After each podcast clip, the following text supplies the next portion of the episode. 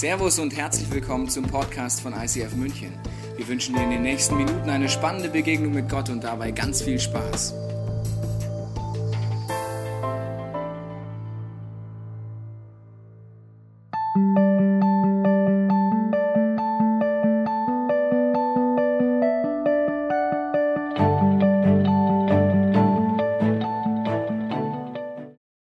Liebe Podcast-Zuschauer, ich wende mich heute an euch, um euch Danke zu sagen für eure unterschiedlichen Mails, die ihr uns schickt, die Ermutigung, wo ihr uns anfeuert, den Job weiterzumachen. Das begeistert uns zu hören, was Gott alles macht mit diesen Predigten, die online gestellt werden.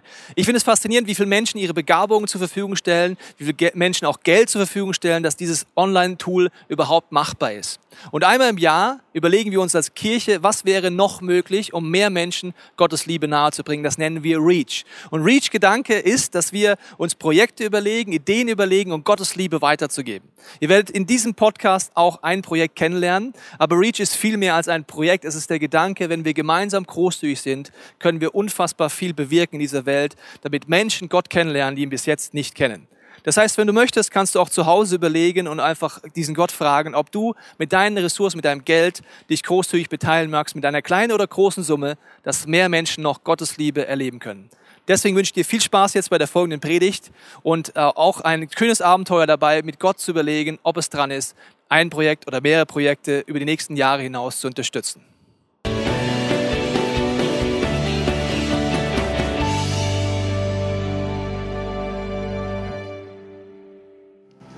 Ich bin aus tiefstem Herzen dankbar, ich jede Woche, wenn ich hier reinkomme und merke, was es bedeutet, wenn viele Menschen gemeinsam anpacken, ihre Gaben investieren, ihr Geld investieren und dadurch Projekte, Plattformen wie Gottesdienste, wie ein Podcast möglich wird, wo Menschen wieder diesen Gott kennenlernen können. Bin deswegen dankbar, weil ich selber das für mich erleben kann, für meine Freunde erleben kann. Vielleicht geht es dir auch so heute oder wenn du den Podcast zu Hause anschaust und sagst, ja, so geht es mir eigentlich auch. Ich bin dankbar dafür, was Gott durch diese Menschen, die sich Gott zur Verfügung stellen, mit Zeit, Kraft und Geld ermöglichen. Und einmal im Jahr wollen wir mit allen Locations, mit Augsburg, Altstadt, mit München und mit all unseren Podcast-Zuschauern ein Experiment machen und die Frage stellen, was wäre möglich, wenn wir uns gemeinsam neu in diesem Jahr Gott zur Verfügung stellen, gemeinsam großzügig zusammenlegen, damit mehr Menschen noch Gottes Liebe erleben können. Und dieses Projekt heißt immer Reach. Wenn du schon länger in dieser Kirche bist, kennst du das. Reach bedeutet, wir wollen Projekte starten, aus unseren gemeinsamen Kräften durch die Großzügigkeit von vielen, damit mehr Menschen Gott erleben und ihn kennenlernen können. Das erste Projekt werde ich dir heute vorstellen. Du hast auf deinem Platz in allen Locations einen Flyer oder online kannst du es dir auch angucken. Das erste Projekt kommt vom Kinder-ICF und begrüßt mit mir einen Tosenapplaus den König des Kinder-ICFs, Daniel Lesser und die Jule. Hallo. Daniel! Hallo. Jule, grüß dich. Hallo. Daniel, du leitest das ja. Kinder-ICF. Die meisten hier arbeiten noch nicht mit bei dir, dann dürften sie wissen, was du tust und sie sehen.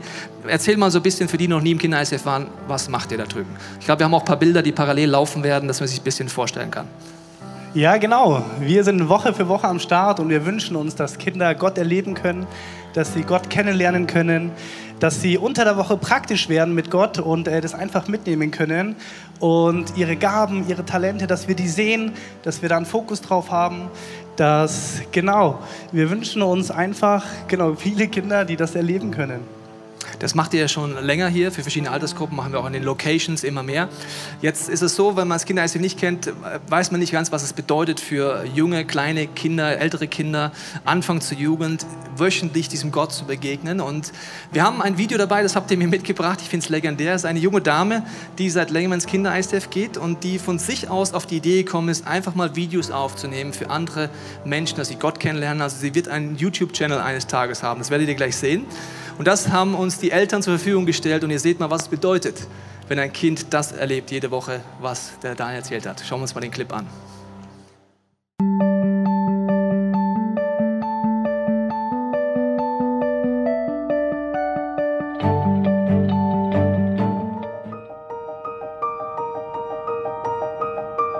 Du darfst niemals dir einen Traum wegnehmen lassen. Wenn du einen Traum hast, zum Beispiel, dass du mal einen besonderen Beruf kriegst oder tolle Kinder oder dass du halt einfach so viel Tolles hast. Oder halt einfach viel Spaß in deinem Leben hast. Oder den Mount Everest zu besteigen. Jeden Fall darfst du dir noch nicht mal von deinem besten Freund oder von deiner Familie den Traum wegnehmen lassen. Weil Gott glaubt an dich. Gott glaubt. Du, du, er glaubt an deinen Traum. Er glaubt an dich. Du bist wahr. Du bist nicht eine alberne Witzfigur. Du bist wahr. Gott glaubt an dich. An dich. Nicht an mich. Also er glaubt an mich schon. Aber nicht so in solche Witzfiguren. Er glaubt an dich. Du bist wahr. Das wollte ich euch jetzt in diesem Video, Video sagen. Ja. Nochmal danke, dass ihr mir zugehört habt.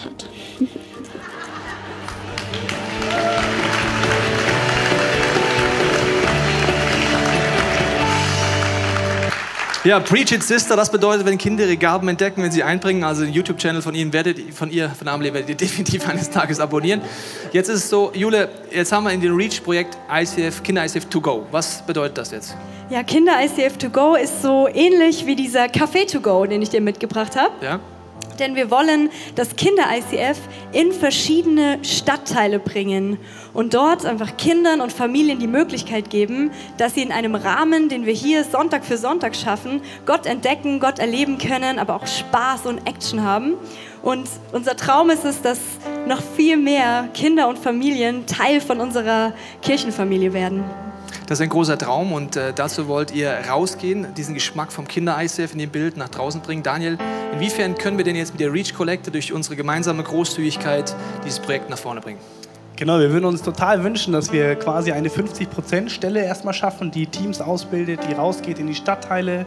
Stellen wir uns dann vor, wir sind in einem Park und fangen an mit einer Musikanlage oder einer Hüpfburg, wollen die Kinder vor Ort kennenlernen, die Familien kennenlernen und langfristig braucht es natürlich auch Räume in den Stadtteilen, was weiß ich, eine Turnhalle oder so, wo wir alle sammeln können, wo wir Fun- und Action-Party machen können und ähm, die Kinder die Möglichkeit haben, Gott kennenzulernen und hier in Familie zu werden.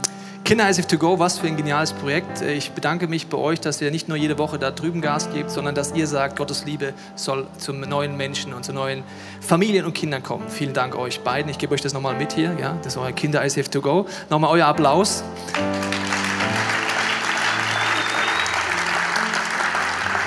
Reach bedeutet es folgendes für uns als Podcast-Zuschauer, für uns in den Locations, dass man überlegen kann, in den nächsten vier Wochen machen wir eine Sonderkollekte. Einmal sammeln wir hier ein, auf der anderen Seite kann man diesen Flyer nehmen, der auf deinem Stuhl lag oder online angucken, sich die Projekte angucken und überlegen, ob man Geld spenden möchte. Das kann man in die Kollekte tun, man kann aber auch diesen Zettel nehmen, der dabei ist und sich überlegen, möchte ich einmalig oder monatlich im nächsten Jahr mit meinen Finanzen so ein Projekt ermöglichen, dass Gottes Liebe zu neuen Zielgruppen gelangen kann.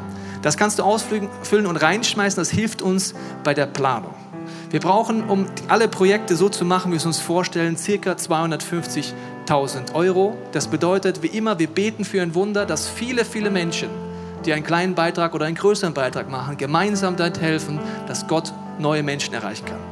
Du hast jetzt die Möglichkeit, in allen Locations bei dem nächsten Song oder auch zu Hause nachzudenken, ob es für dich dran ist, dich da einzuklinken. Vielleicht möchtest du aber auch die nächsten Momente nutzen, um zu beten für das Kinder-ICF, für das Kinder-ICF to go. Oder vielleicht merkst du in den nächsten Minuten, dass vielleicht deine Gabe sogar wäre, eines dieser Projekte mit möglich zu machen.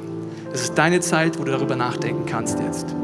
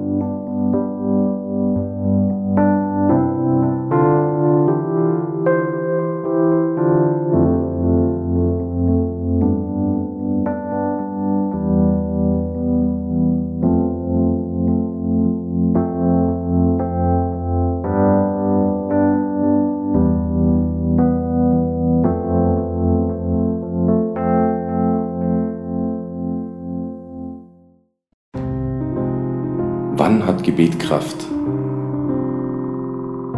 Warum wird mein Gebet nicht beantwortet? Wie kann mein Gebet zum Segen für andere werden?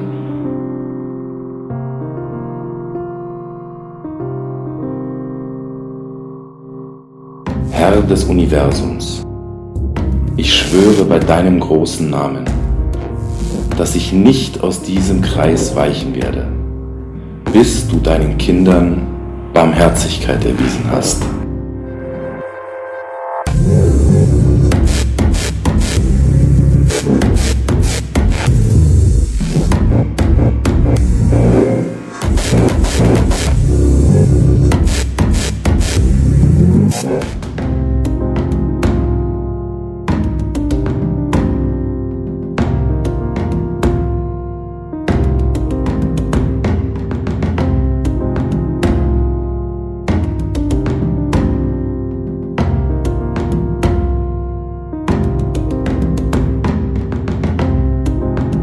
Kreiszieher, eine Serie über Gebet.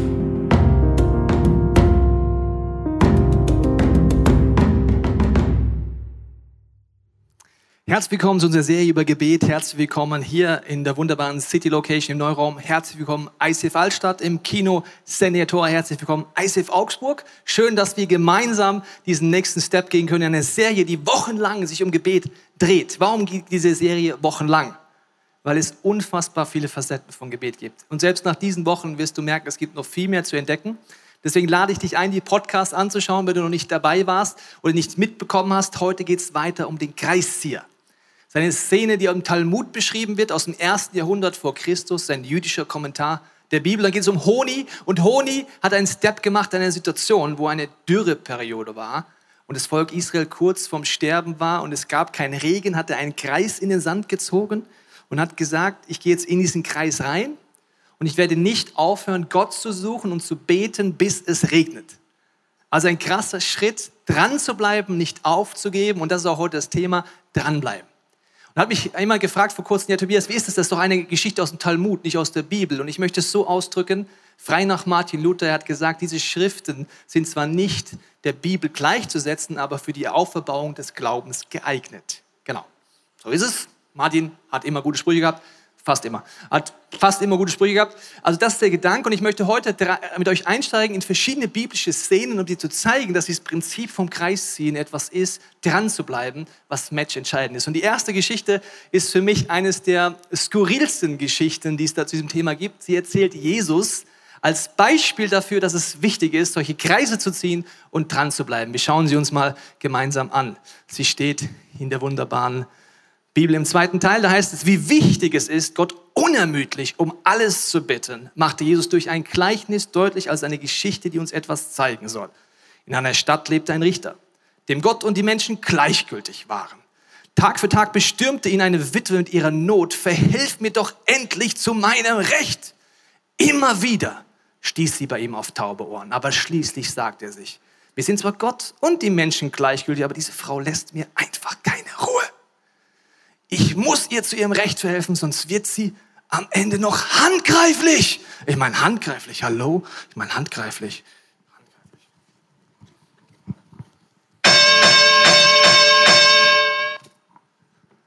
Handgreiflich. Also das Wort handgreiflich, das da steht, ist im Urtext ein Wort für Boxen. Martin Luther übersetzt das mit ins Gesicht schlagen. Also es ist nicht so ein bisschen beten, sondern das ist so volle Kanne mit voller Leidenschaft. Oh, Alter, volle Leidenschaft, Leidenschaft, Leidenschaft, sag ich schon. Leidenschaft beten, so wie der Petro. Danke, Petro.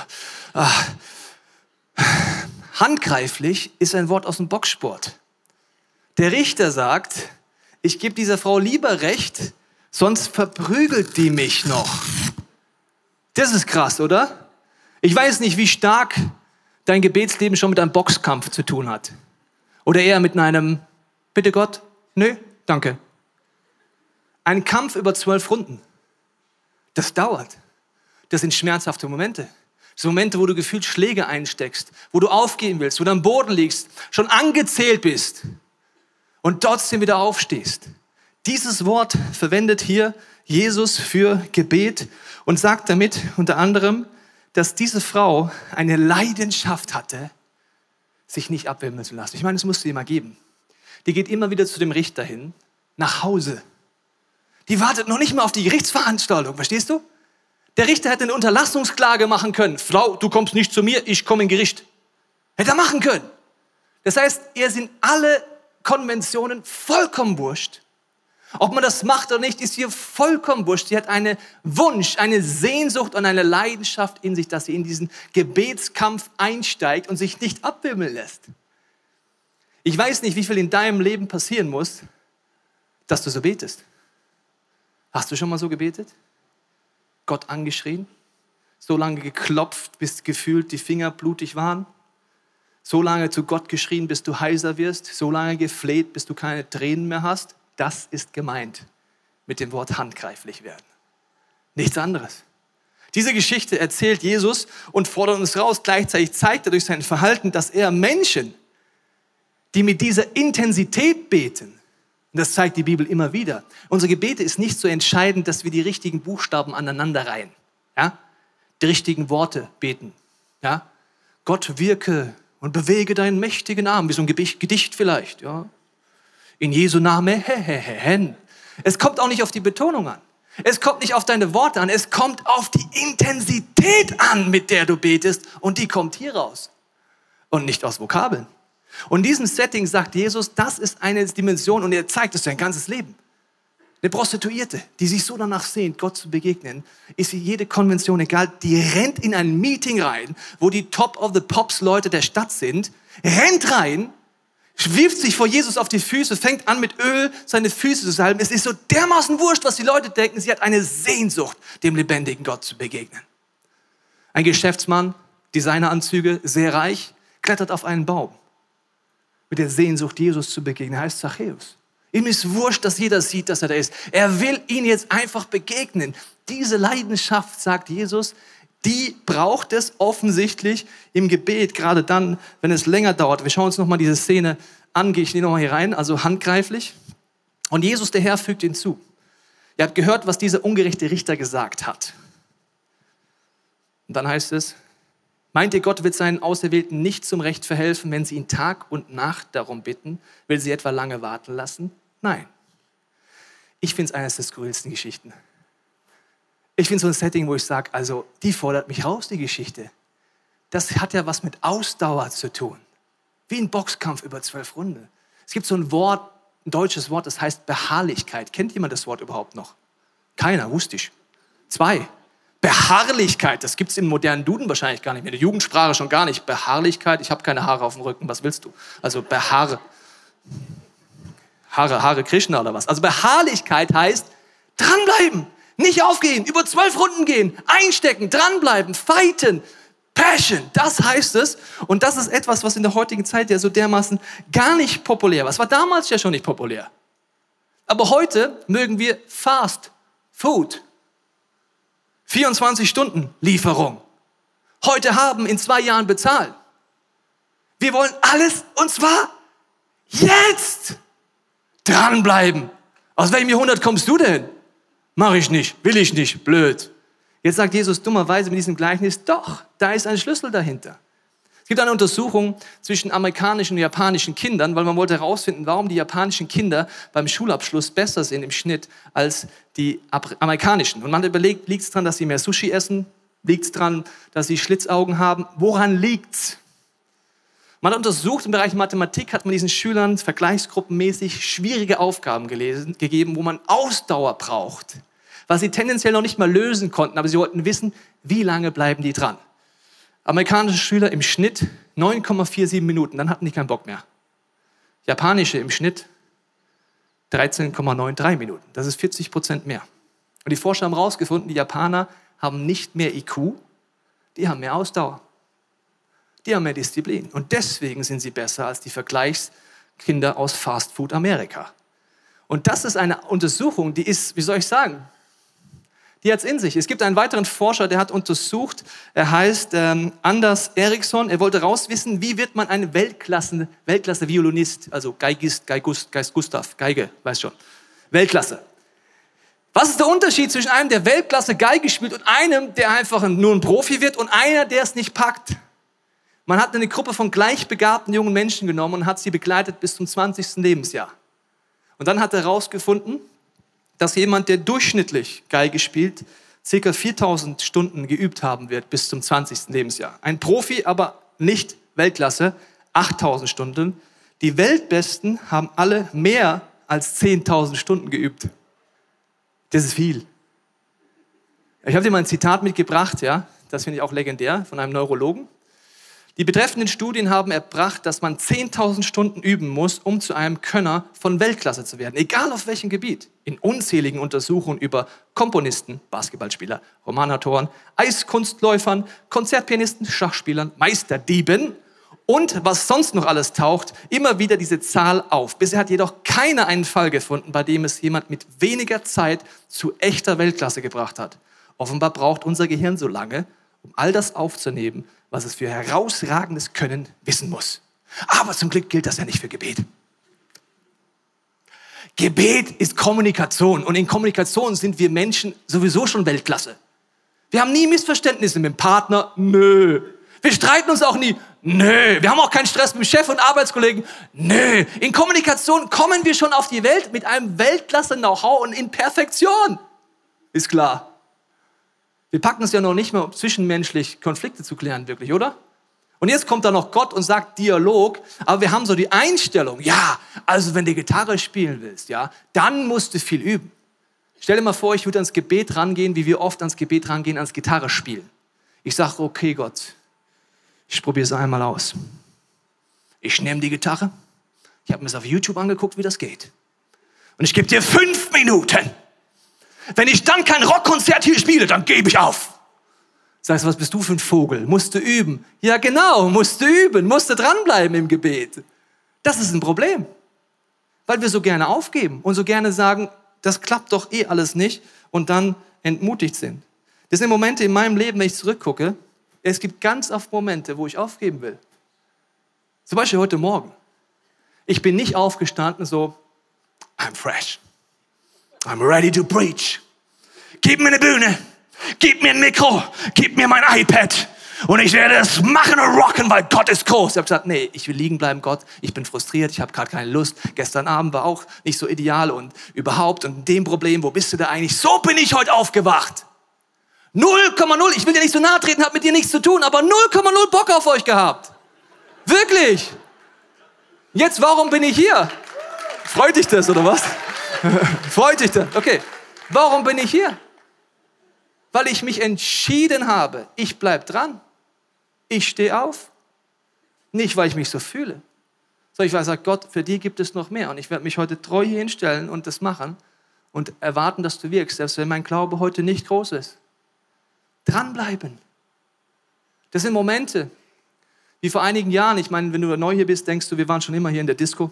Schön, schwarze Sitze, rotes Licht, alles schön oder in der Location, wo du gerade sitzt und zuhörst oder denkst, ja, das war nicht immer so. Wir hatten eine Situation, wir waren in der Schillerstraße. Das ist so eine kleine Nebenstraße in der Nähe vom Hauptbahnhof. So ein paar Bordelle haben wir da, ein paar Peepshows und in einem Büro im zweiten Stock hatten wir unsere Event-Location. Gewaltig groß. Und dann haben wir jung und naiv nicht drüber nachgedacht, dass ein Büro vielleicht nicht für 150 Leute feuertechnisch ausgerichtet ist. Wussten wir nicht. Dann kommt irgendwann jemand und sagt, ja Jungs, Mädels, das ist illegal, das könnt ihr nicht machen. Dann haben wir gesagt, ja okay, dann müssen wir hier raus. Und dann haben wir gebetet im Leitungsteam und gesagt, okay, Jesus, was machen wir? Wir müssen raus. Rechtlich nicht okay. Und dann haben wir gesagt, okay, im Glauben hatten wir den Eindruck, im Glauben kündigen wir die Location und Gott wird uns was Neues geben. Also, vor die Church gestanden, Jungs, Mädels, feuertechnisch und so, keine gute Idee. Wir gehen hier raus, wir haben noch nichts Neues, wir haben drei Monate Kündigungsfrist, aber wir glauben, dass Gott uns etwas Neues gibt. Dann waren es noch zwei Wochen, eine Woche, der letzte Sonntag vor dem Auszug. Wir haben immer noch nichts, aber Gott kann alles tun. Es sind noch sechs Tage, Leute. Die sechs Tage waren rum. Keine Location. Ein halbes Jahr. Keine Location. Dann kamen Leute zu mir und haben gesagt, habt ihr eigentlich nicht gebetet? Nö, natürlich nicht.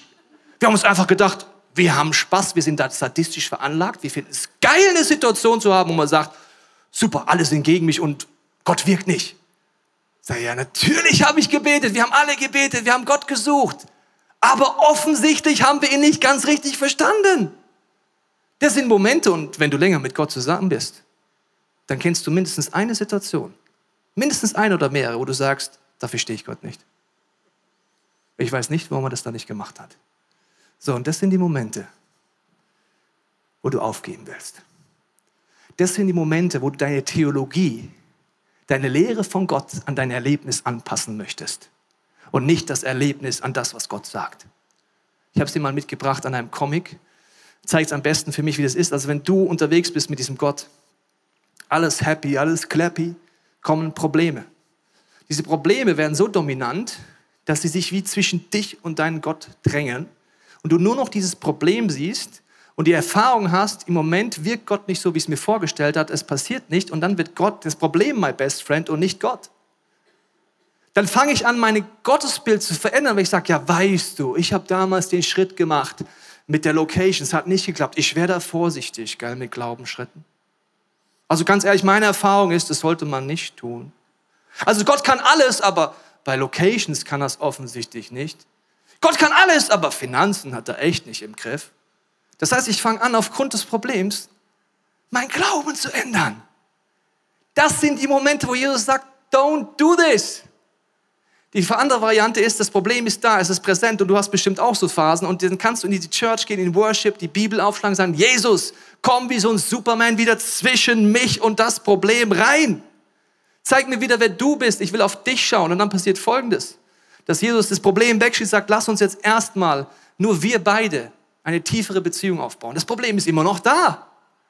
Aber du erkennst wieder, wer ist Gott, was ist sein Wesen, wie ist er dann? Und dann kommt der letzte Schritt, dass du wieder merkst, okay, es ist Gott doch größer. Und ich fange nicht an, aufgrund meiner Erfahrungen. Die Witwe, was wäre gewesen, wenn die es gemacht hat? Ich habe schon zehnmal angeklopft, der Richter macht nichts. Die hat weitergemacht. Und das ist der entscheidendste Kampf, den man kämpfen kann.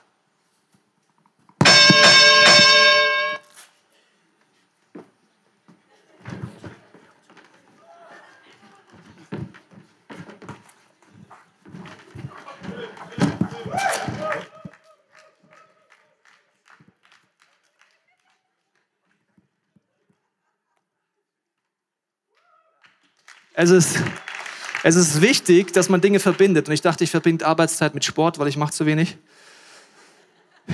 Also, das ist ein Kampf. Wieder über zwölf Runden.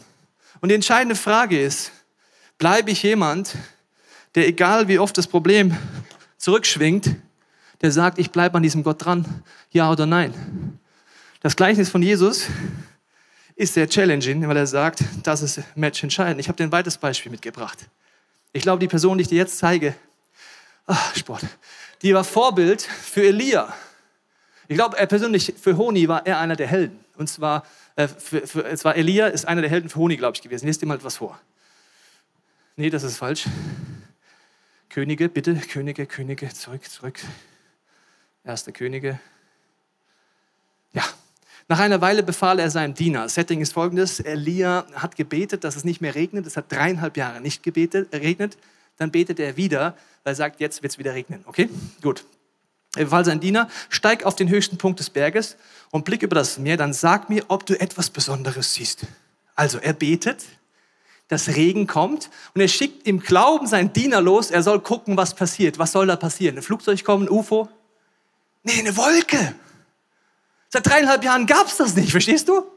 Dreieinhalb Jahre ist das Erlebnis und die Erfahrung, es gibt keine Wolken da. Er schickt ihn los und er kommt zurück und sagt, ja, Elia, und er ist ein bisschen vorsichtig, weil er weiß, sein Chef hatte eine ziemlich schwere Depression. Kannst du nachlesen in Könige. Also richtige, fette Depression hatte der. Und sagt dann so, ja, Elia, ich weiß, du bist noch ein bisschen labil, gell? Also, wie soll ich dir sagen? Das ist nix. Nicht mal ein Wölke, Lili, Fili, Mini, nix. Elia betet weiter, schickt ihn wieder. Sagt, geh schauen. Er geht wieder weg. Es wird ihm schon langsam ein bisschen blöd, weil er sagt, Elia, sorry. Und er betet, macht Fürbitte, mach ihn stark. Wieder nicht. Das Ganze macht Elia sechsmal. Sechsmal, wenn du letzten Wochen da warst, ist ein Zahl für das Menschliche.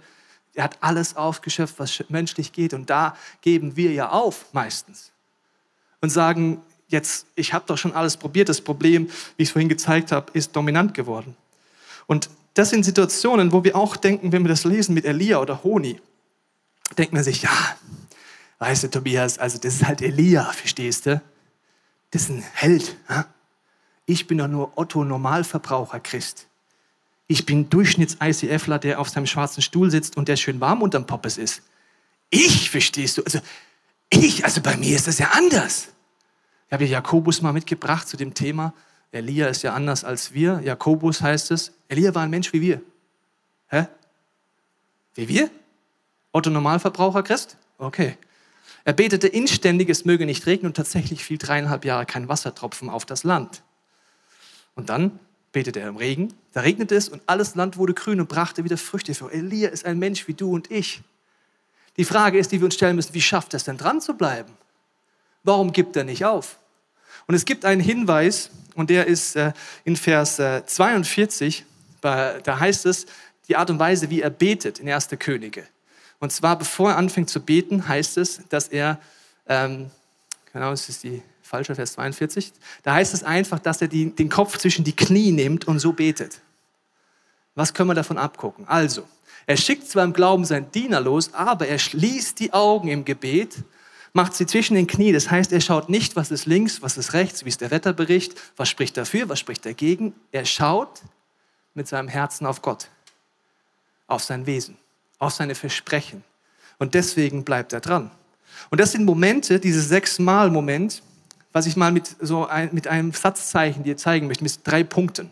Es gibt immer wieder Momente, wo uns so drei Punkte begegnen, so Punkt, Punkt, Punkt. Zum Beispiel ein Autor schreibt einen Text und am Ende steht Punkt, Punkt, Punkt. Dann kommt nichts mehr. Dann möchte der Autor, dass wir selber anfangen zu denken, oder?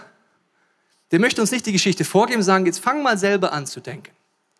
Die Momente, wo wir dranbleiben müssen, sind die Momente, wo Gott sagt, lass uns mal in die Stille gehen, lass uns in die Intimität reingehen und fang uns an, eine Gedankenreise zu gehen, die du bis jetzt noch nicht denken kannst. Gott fängt an, neue Dinge zu zeigen, während wir dranbleiben.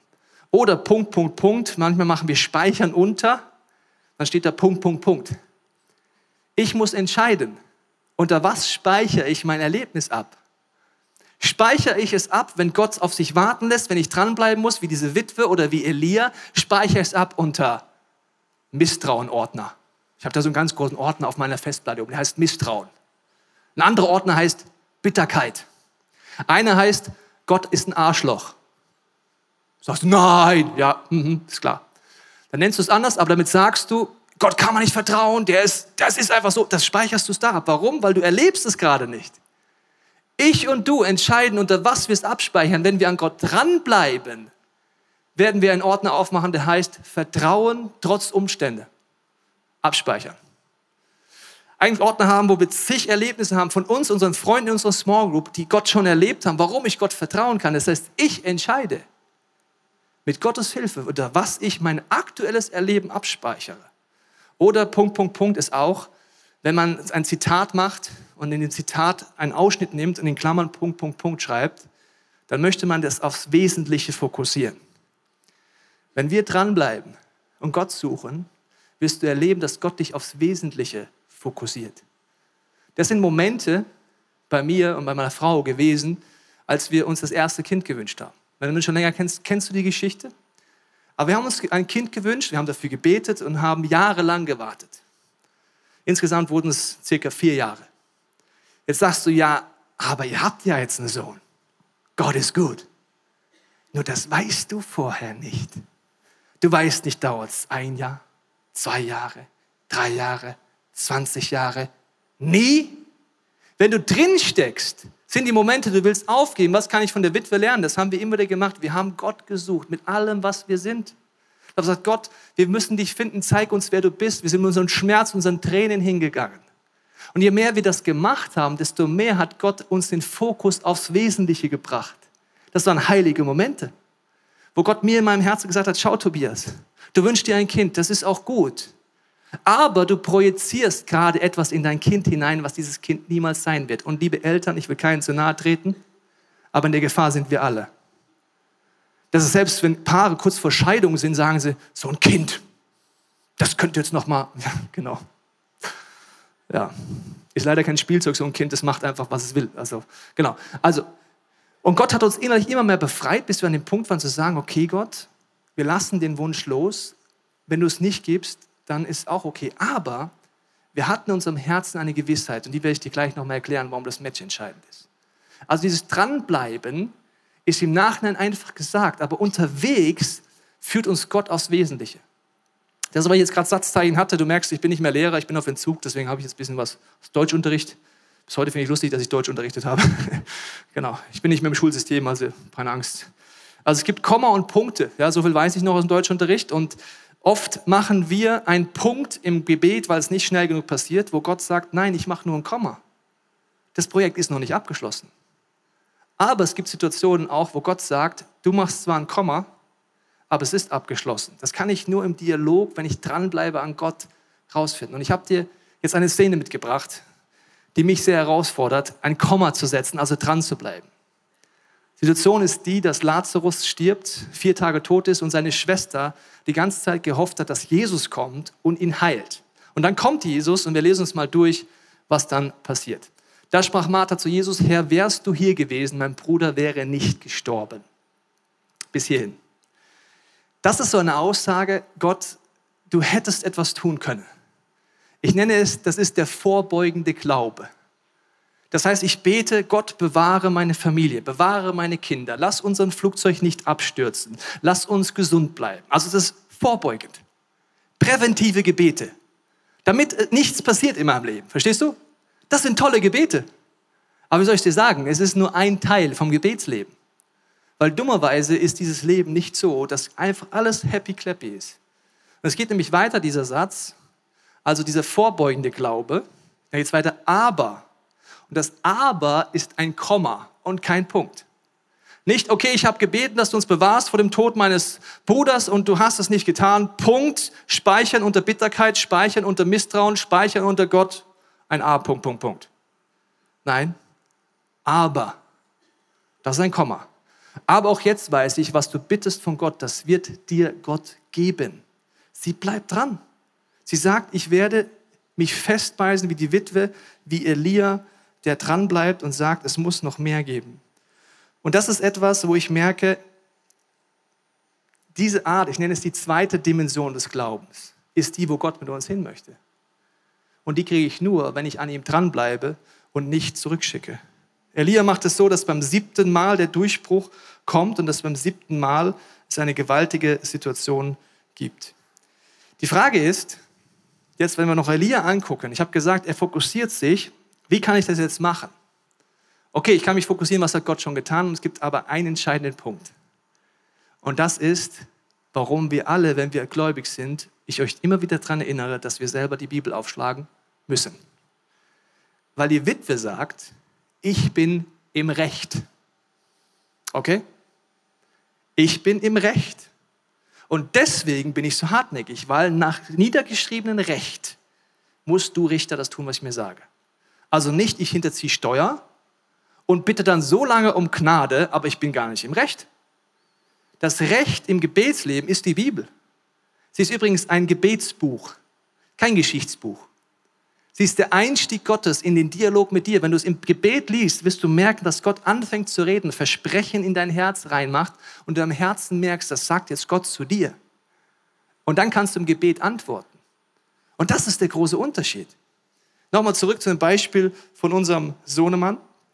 Es ist die Situation, dass wir äh, ein zweites Kind uns wünschen.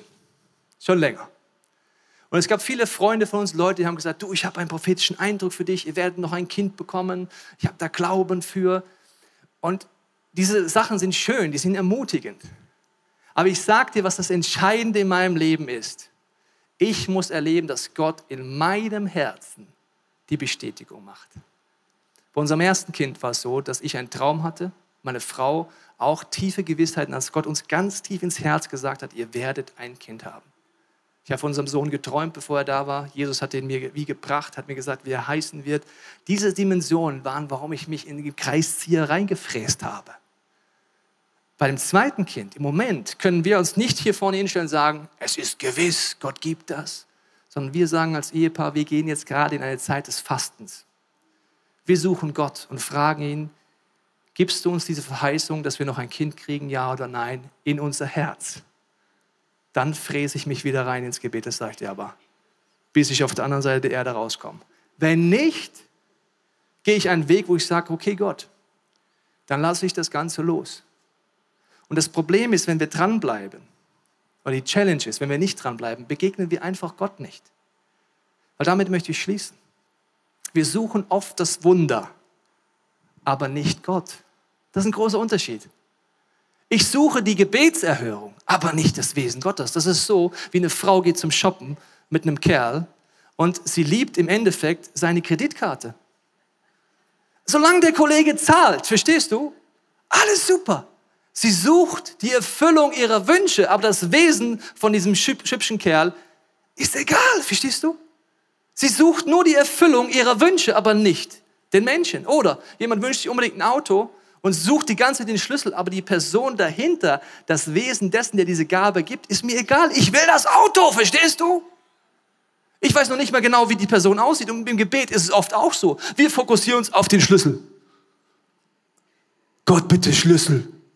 Eine Frau, ein Kind, einen Job, eine Vision, was auch immer. Gib den Schlüssel. Ja, Gott, ach so, hier ist dein Bauchnabel. Aber ja, Gott. Wir wissen nicht mal, wie Gott aussieht. Warum? Wir quatschen gar nicht mit ihm länger als, gib mir. Und wenn Gott dich auf Wartehalte sieht, dann deswegen, weil er möchte, dass du sein Wesen besser kennenlernst. Sein Charakter. Er sagt dir, er verspricht dir, egal wie lang es dauert, egal wie schlimm es ist, es wird dir zum Besten dienen, steht im Römerbrief. Aber weißt du, was er sagt? Das Beste, was dir passiert ist, während du diese Gebetserhörung suchst, ist nicht, dass die Gebetserhörung kommt, sondern dass du Gott besser kennenlernst. In der Krise, im Warten, im Dranbleiben, im Gott nicht verstehen. Und diese Lektion ist für mich persönlich eine der wichtigsten Lektionen, warum es diese Kirche noch gibt. Weil in allem Leid, in allen Schwierigkeiten, in allen Konflikten es immer mehr Menschen in unserer Kirchenfamilie gibt, die sagen, ich werde Gott weitersuchen. Ich werde nicht zulassen, dass mein Problem meine Theologie bestimmt sondern ich werde meine Small Group challengen, dass sie mit mir gemeinsam an Gott dranbleiben. Mir helfen, wenn ich nicht mehr glauben kann, aber ich werde nicht zulassen, dass ich mein Erlebnis über das, was Gott mir verspricht, in der Bibel steckt, stelle. Dranbleiben. Nicht aufgeben. Ich denke, wir alle haben Situationen heute im Kopf, wo das Problem zu meiner Theologie geworden ist, wo ich mein Gottesbild angefangen habe zu verändern, wo ich Gott nicht verstehe. Aber ich möchte dich einladen, die nächsten Minuten zu nutzen, hier und in allen Locations, in Augsburg, in Altstadt, zu Hause beim Podcast. Die nächsten Minuten sagen, Gott, ich will dich, dich suchen. Dein Wesen. Ich will dich besser kennenlernen. Natürlich habe ich Wünsche und Gebetsanliegen, aber am Ende vom Tag will ich nicht mehr auf diesen Schlüssel gucken, sondern in dein Gesicht. Und ich sage dir eins, Menschen, die das machen, sind die in der Bibel, die den Lauf vollenden, in der Ewigkeit mit Liebe von Gott ankommen und in allen Schwierigkeiten wieder aufgestanden sind, weil sie Gottes Gesicht gesehen haben. Die anderen haben sich reingefräst in das Wunder oder in das Ziel, haben Gott verpasst. Vielleicht brauchst du die Ernsthaftigkeit wie meine Familie gerade und in einem Bereich, Bereich zu beten und zu fasten, sagen, Gott, gib mir jetzt die Herzüberzeugung, ob ich da dranbleibe an meinem Kreis. Weil gute Ideen können wir alle haben. Göttliche muss ich mir abholen. Und ich möchte jetzt beten, wenn du magst, kannst du in deinem Herzen mitbeten und äh, die Augen schließen und mit mir gemeinsam das Herz für Gott öffnen. Vater, ich danke dir für jede Person heute hier. Ich danke dir für jede Person zu Hause am Podcast, für jede Person in Altstadt und in Augsburg. Und du siehst die Punkte, wo wir gerade schwer glauben können, wo wir aufgegeben haben oder aufgeben wollen. Ich bete, dass du jetzt in den nächsten Minuten mit deiner Hoffnung kommst, mit deiner Liebe kommst, die uns einlädt, dein Wesen zu suchen. Ich bete für jede Person, die dich noch nicht kennt, Jesus, dass wir diese Minuten nutzen und sagen, Jesus, wenn es dich wirklich gibt, ich will anfangen, dich zu suchen von ganzem Herzen. Und ich bete, dass du jetzt in der Stille, Heiliger Geist, uns zeigst, welches Angebot du uns machen möchtest.